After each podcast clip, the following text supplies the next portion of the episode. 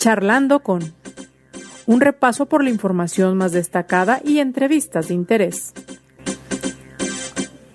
Conduce José Ángel Gutiérrez. Buenas tardes, un placer saludarle. Estamos ya charlando con cómo va para usted la presente semana. Esperemos que bien. Si ya desde el lunes regresó a la actividad, bueno, pues esperemos que este arranque de 2022, pese a todo lo que ya conocemos cada que inicia un año y lo que representa la cuesta de enero, que para el presente año nos dicen podría llevarse seis u ocho meses la llamada cuesta de enero, imagínese usted. Bueno, que pese a ello, le esté yendo bien. Si todavía no se reintegra las actividades, esperemos que la próxima semana, ya entrando de lleno, pues aún así la situación sea menos delicada de lo que pinta, de cómo aparenta podría resultar. Preocupaciones, muchísimas, sin lugar a dudas, como siempre. Pero en estos instantes, ante todo, se encuentran las preocupaciones por el tema económico, las nuevas obligaciones que hay que enfrentar, inclusive también por lo que refiere a aspectos fiscales y la salud. En la salud, sigue siendo la pandemia el número uno junto con toda la estrategia de vacunación que se sigue impulsando por parte de las autoridades, pero no se puede descuidar también otros rubros por demás relevantes. En fin, espero que le vaya bien y espero que nos pueda acompañar. Hoy queremos eh, dedicar nuestro espacio a un tema por demás delicado. Mucho hemos hablado ya en otras ocasiones acerca de la también llamada crisis forense. En Jalisco en lo particular y en México en lo general. En el caso de Jalisco las autoridades no reconocen que exista tal crisis y sin embargo hablamos de más de 15.000 personas desaparecidas y hablamos de que en el Instituto Jalisciense de Ciencias Forenses, en el CEMEFO, pues existe una acumulación de más de 500 cuerpos, aún sin identificar. Más de 500 cuerpos y más de 2.000 eh, segmentos de cuerpos de personas fallecidas también sin identificar.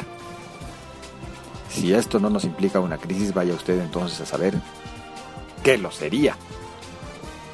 Pero durante la presente semana ocurrió algo muy lamentable, un incidente a causa de esta vamos a llamarle burocracia que de repente existe y que impide el que se avance en la entrega de los cuerpos de personas desaparecidas y ya identificadas a sus familiares. ¿Qué es lo que entorpece esta labor? Vamos a platicar acerca de este tema. Delicado, insisto. Triste, lamentable, preocupante. ¿Qué otro calificativo le podemos poner? Yo le invito a que nos acompañe. Como también le invito a que vayamos en estos momentos a un rápido recorrido por parte de la información más destacada, principalmente en el estado de Jalisco, correspondiente a este 6 de enero, día, por cierto, de los Reyes Magos. El gobernador Enrique Alfaro señaló que a pesar del retraso en la llegada de vacunas por la tormenta de nieve que se registró en Estados Unidos, la aplicación de refuerzo contra COVID-19 para maestros se hará antes de regresar a las clases presenciales el día 17 del presente mes. El mandatario señaló además que para acelerar el refuerzo de vacunación para los maestros, se habilitarán dos macromódulos en centros universitarios de la Universidad de Guadalajara. Uno de ellos será el Centro Universitario de Ciencias Exactas e Ingenierías, ubicado en Avenida Revolución, al cruce con Olímpica, y el otro aún está por definirse. Tras inaugurar el Parque de la Glorieta de la Normal, el gobernador Enrique Alfaro informó que la reunión de la Mesa de Salud programada para el día 14 de enero se adelantará para el próximo lunes.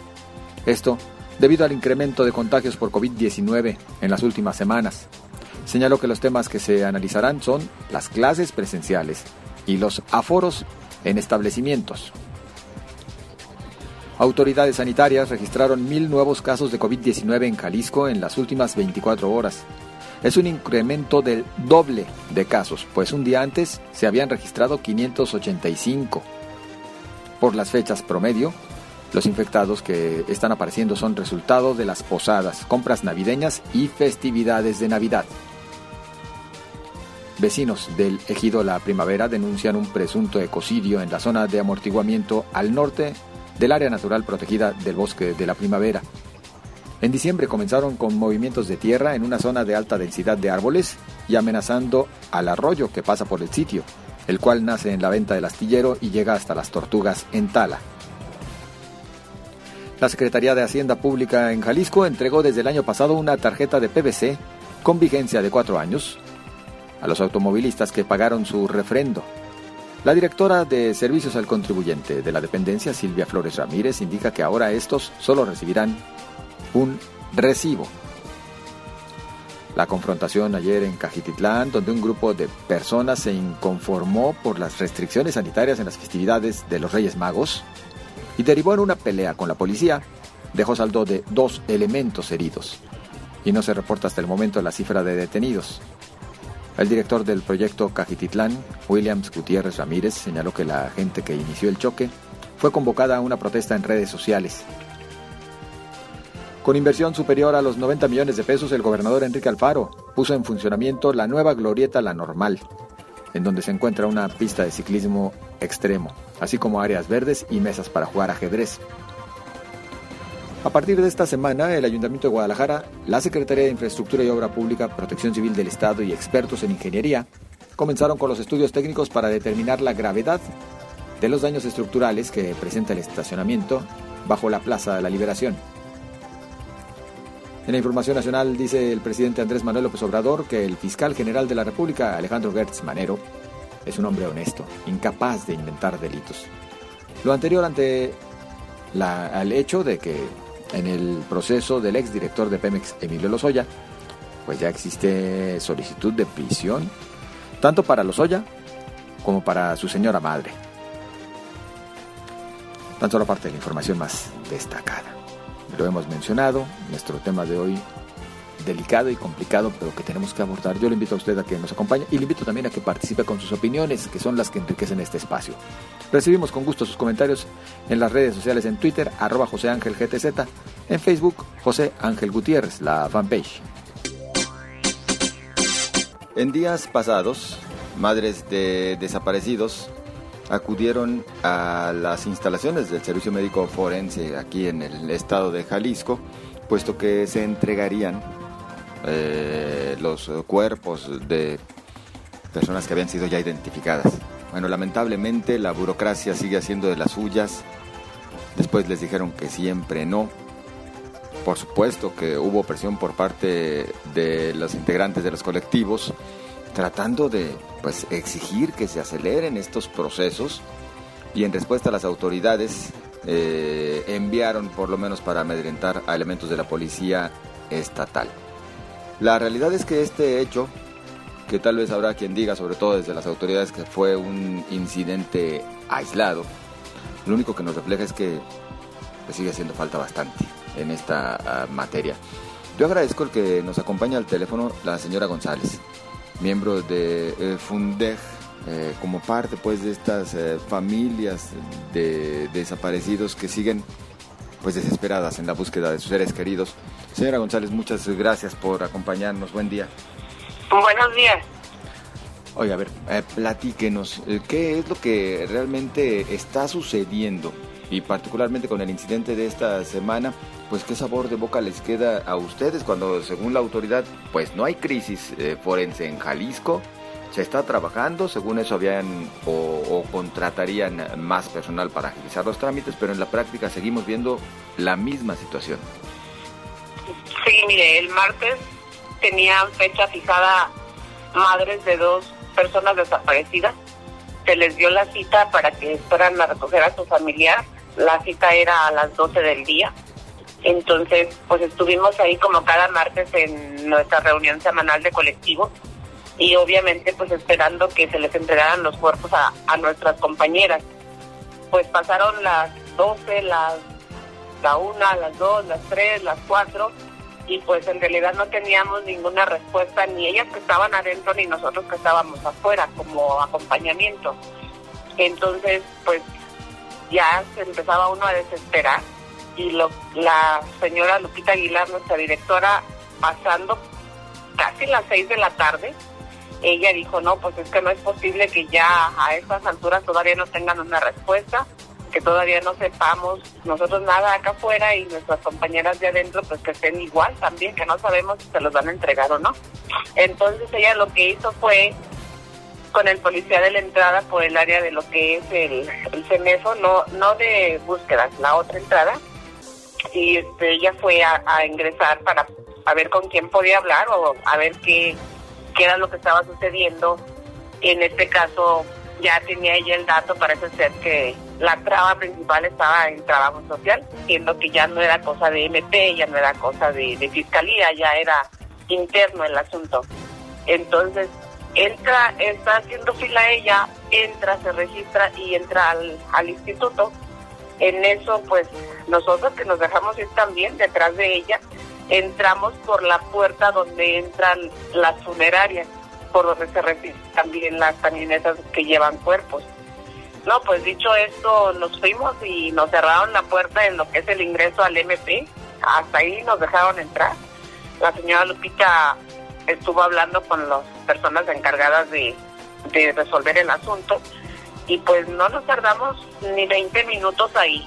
El guardia estaba muy preocupado, decía que nos habíamos metido a la fuerza, no nos metimos a la fuerza, nos metimos detrás de una de una camioneta de funeraria y dicho esto él le hizo llamada a los guardias internos del Instituto Jalisciense y se dejaron venir todos, todos, o sea, salieron todos, pero no nada más por eso, se hicieron llamadas también a la policía, fue la policía estatal, este, decían que éramos un aproximado de más de 50 mujeres, ¿no es cierto? Éramos cuando mucho unas 23, porque las demás se quedaron afuera.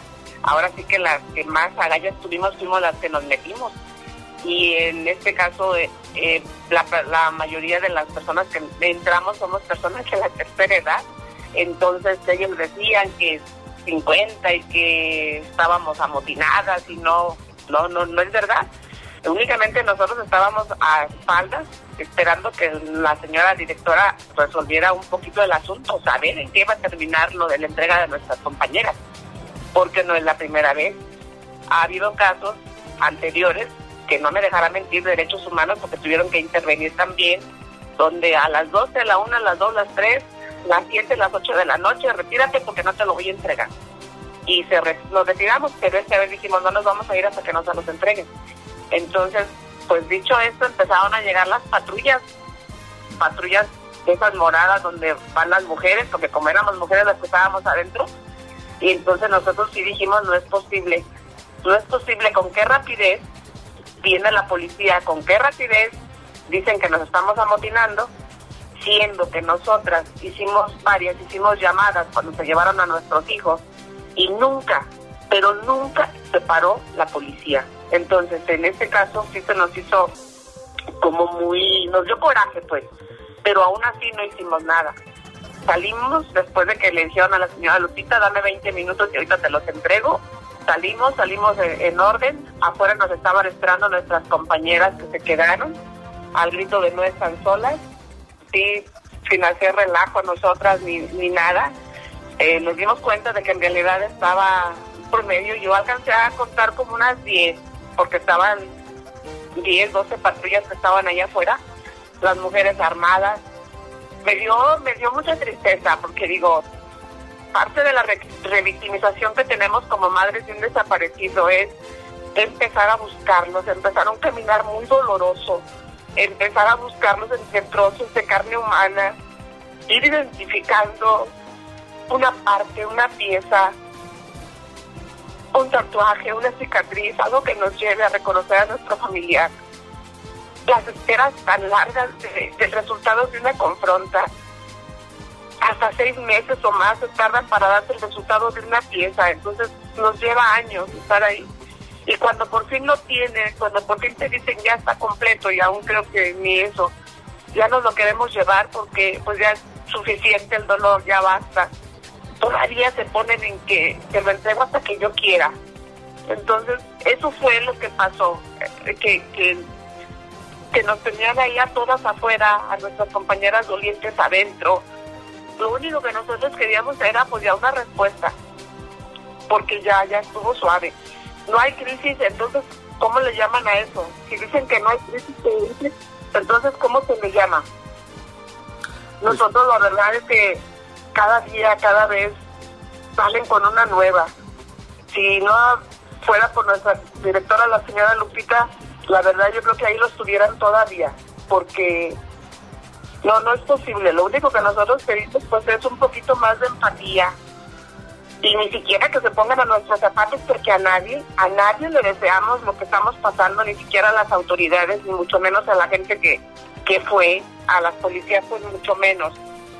Y respeto sobre todo, más que nada respeto para nuestro dolor, para nuestros desaparecidos. Eso sí es lo que nosotros pedimos. Desde la visión del colectivo Familias Unidas por nuestros desaparecidos Jalisco, a ver, ¿dónde está la traba, señora? Eh, ¿En realidad es por falta de personal o simplemente, lo cual me parecería todavía peor, falta de pues, voluntad, burocracia, eh, tratar de llevar las cosas a la y se va y a ver para cuándo? Insisto, que sería más grave. Pues yo creo que ya es un conjunto de todo porque pues alegan falta de material, alegan falta de personal, ah, en este caso la burocracia, en el caso de nuestras compañeras, pues MP dijo yo tengo todo listo, eh, Fiscalía yo tengo todo listo, el detalle era interno, el detalle estaba en trabajo social. Entonces, ¿qué faltó? Dijiste que a las 12 tienen que honrar su palabra, tienen que cumplir porque no estamos jugando. ¿Por qué juegan así con el tiempo y con el dolor de la gente? Ya es burocracia, ya es eh, eh, financiero, ya es todo, un conjunto de todo, de todo. Y el problema está en que no vemos en los presupuestos pues que se vea el reflejo de una preocupación real por parte de las autoridades en sus diferentes niveles como para acelerar la identificación de cuerpos. Pues es que no se ve, la prueba está con esos detalles que pasaron y le estoy hablando únicamente de, de dos familias. Ahora, no somos las únicas y le aseguro que nosotros levantamos la voz, pero detrás de todo esto hay gente, mucha, muchísima más gente. La prueba está que hay más de 15 mil desaparecidos. La prueba está que se encuentran, se localizan en fosas y seguimos en lo mismo, no nada más es de Fundes, no nada más es de nuestro colectivo. Hay muchísima gente detrás de todo esto también. Si de algo sirvió que nosotros levantáramos la voz y de esa forma nos voltearan a ver y dijeran, si ahí les va, llévenselos, pues de algo sirvió. Pero ¿cuánta gente se queda callada? ¿Cuánta gente que no puede, que no sabe? Pues sí. Eso es lo que no se, eso es lo que no se vale. Señora eh, González, en los acercamientos que han tenido desde el colectivo y junto con otros colectivos eh, similares con las autoridades, bueno, pues las promesas son siempre que se buscará agilizar, que se va a contratar personal. De todo este proceso, ¿ustedes han visto por lo menos algún cambio? Pues en acciones y en voluntad. No, hasta ahorita no. Hasta ahorita nosotros no hemos visto nada porque ya le digo que no es la primera vez, ya tenemos tiempo batallando con estos asuntos. Eh, las confrontas se tardan hasta meses y se lo digo en mi caso personal. Yo llevo únicamente dos confrontas y para darme el resultado de una se tardaron seis meses. Y, y de igual forma, porque sentimos un poquito de presión. Que ya con eso que está pasando no sabemos si en realidad sí o en realidad no, porque cuando se ejerce un poco de presión en esos resultados, ya queda la duda de si me lo diste porque te presioné o me lo diste porque de veras es cierto. La solución estaría en realmente destinarle más recursos al Instituto Jalisciense de Ciencias Forenses y lo mismo a la Comisión de Búsqueda. Yo siento que más bien el asunto está en Jalisciense, en el instituto. De, de hecho, personal, debe tener más personal y que los recursos se utilicen para lo que fueron destinados. Más que nada, porque el año pasado vimos cambios en la estructura, vimos que pintaron dos veces, que, remodelaron. No necesitamos eso. ¿Cuánto te gastaste ahí o cuánto declaraste que te gastaste ahí? Le estoy hablando de un promedio de cuando mucho tres meses y volvieron a pintar y volvieron a remodelar. sea, está muy bonito y todo lo que tú quieras, pero no nos da resultado. O sea, nosotros no necesitamos que esté bonito, necesitamos resultados, necesitamos que la gente se ponga a trabajar y que los recursos se utilicen para lo que fueron destinados. Señora, como para medir la eficiencia que, muestran las autoridades en lo que refiere pues a este delicadísimo tema, ¿cuántas eh, familias integran eh, Fundeg y, por ejemplo, en el último año, cuántas lograron que les entregaran pues ya identificados los restos de algún familiar? En el año pasado yo calculo que cuando mucho unos ocho, somos alrededor de 540 familias que integramos el colectivo de Fundeg y cada día se siguen sumando porque esto no para. Y en lo que va del año, pues llevamos los dos primeros cuerpos que se nos han entregado. Es decir, durante todo 2021 y lo que va de 2022, 10 cuerpos identificados. Sí, aproximadamente, porque el año pasado ya ve que salieron los de las motas, pero se entregaron entre lo que fue noviembre y diciembre, sí, enero. Sí se entregaron bastantes el año pasado, porque fueron todos los de la fosa de Sabino de Sabinos y casi la mayoría eran de compañeras de nuestro colectivo. Entonces, no no les sabría decir cuánto, porque fueron 137 cuerpos, pero no todos estaban integrados al colectivo. Pero ya después, esporádicamente, fueron como unos 8, 10, cuando muchos, porque siempre son las mismas trabas, siempre, y el mismo detalle de, de que no se te dan resultados porque se tardan muchísimo. Lentitud, entonces, mientras que este fenómeno lamentablemente continúa eh, eh, en aumento porque también falta la otra parte. No se ha logrado un control en esta materia, siguen desapareciendo personas lamentablemente. Seguimos encontrando cosas, seguimos encontrando los segmentados, nos lo siguen aventando a los arroyos, a los canales. va, en, aumento. Lamentablemente. Sí, lamentablemente. Señora González, eh, ¿algún llamado para las autoridades? Respeto. Respeto para las madres de los desaparecidos, para las familias de los desaparecidos. Respeto y que cumplan los tiempos de entrega y que se pongan a trabajar. Y yo agregaría que no traten de identificar al enemigo donde no está. Ahí tendríamos que más bien ir todos en conjunto, ir unidos en la búsqueda de nuestros desaparecidos. Así es. Señora González, yo le agradezco el que nos haya acompañado y por supuesto que seguimos en comunicación. Muchísimas gracias. Es muy amable.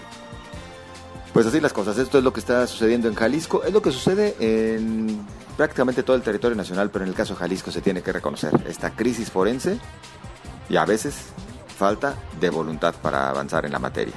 ¿Usted qué opina? Esperamos sus comentarios en Twitter, arroba José Ángel GTZ, en Facebook, José Ángel Gutiérrez, la fanpage. Yo le deseo lo mejor. Hasta mañana.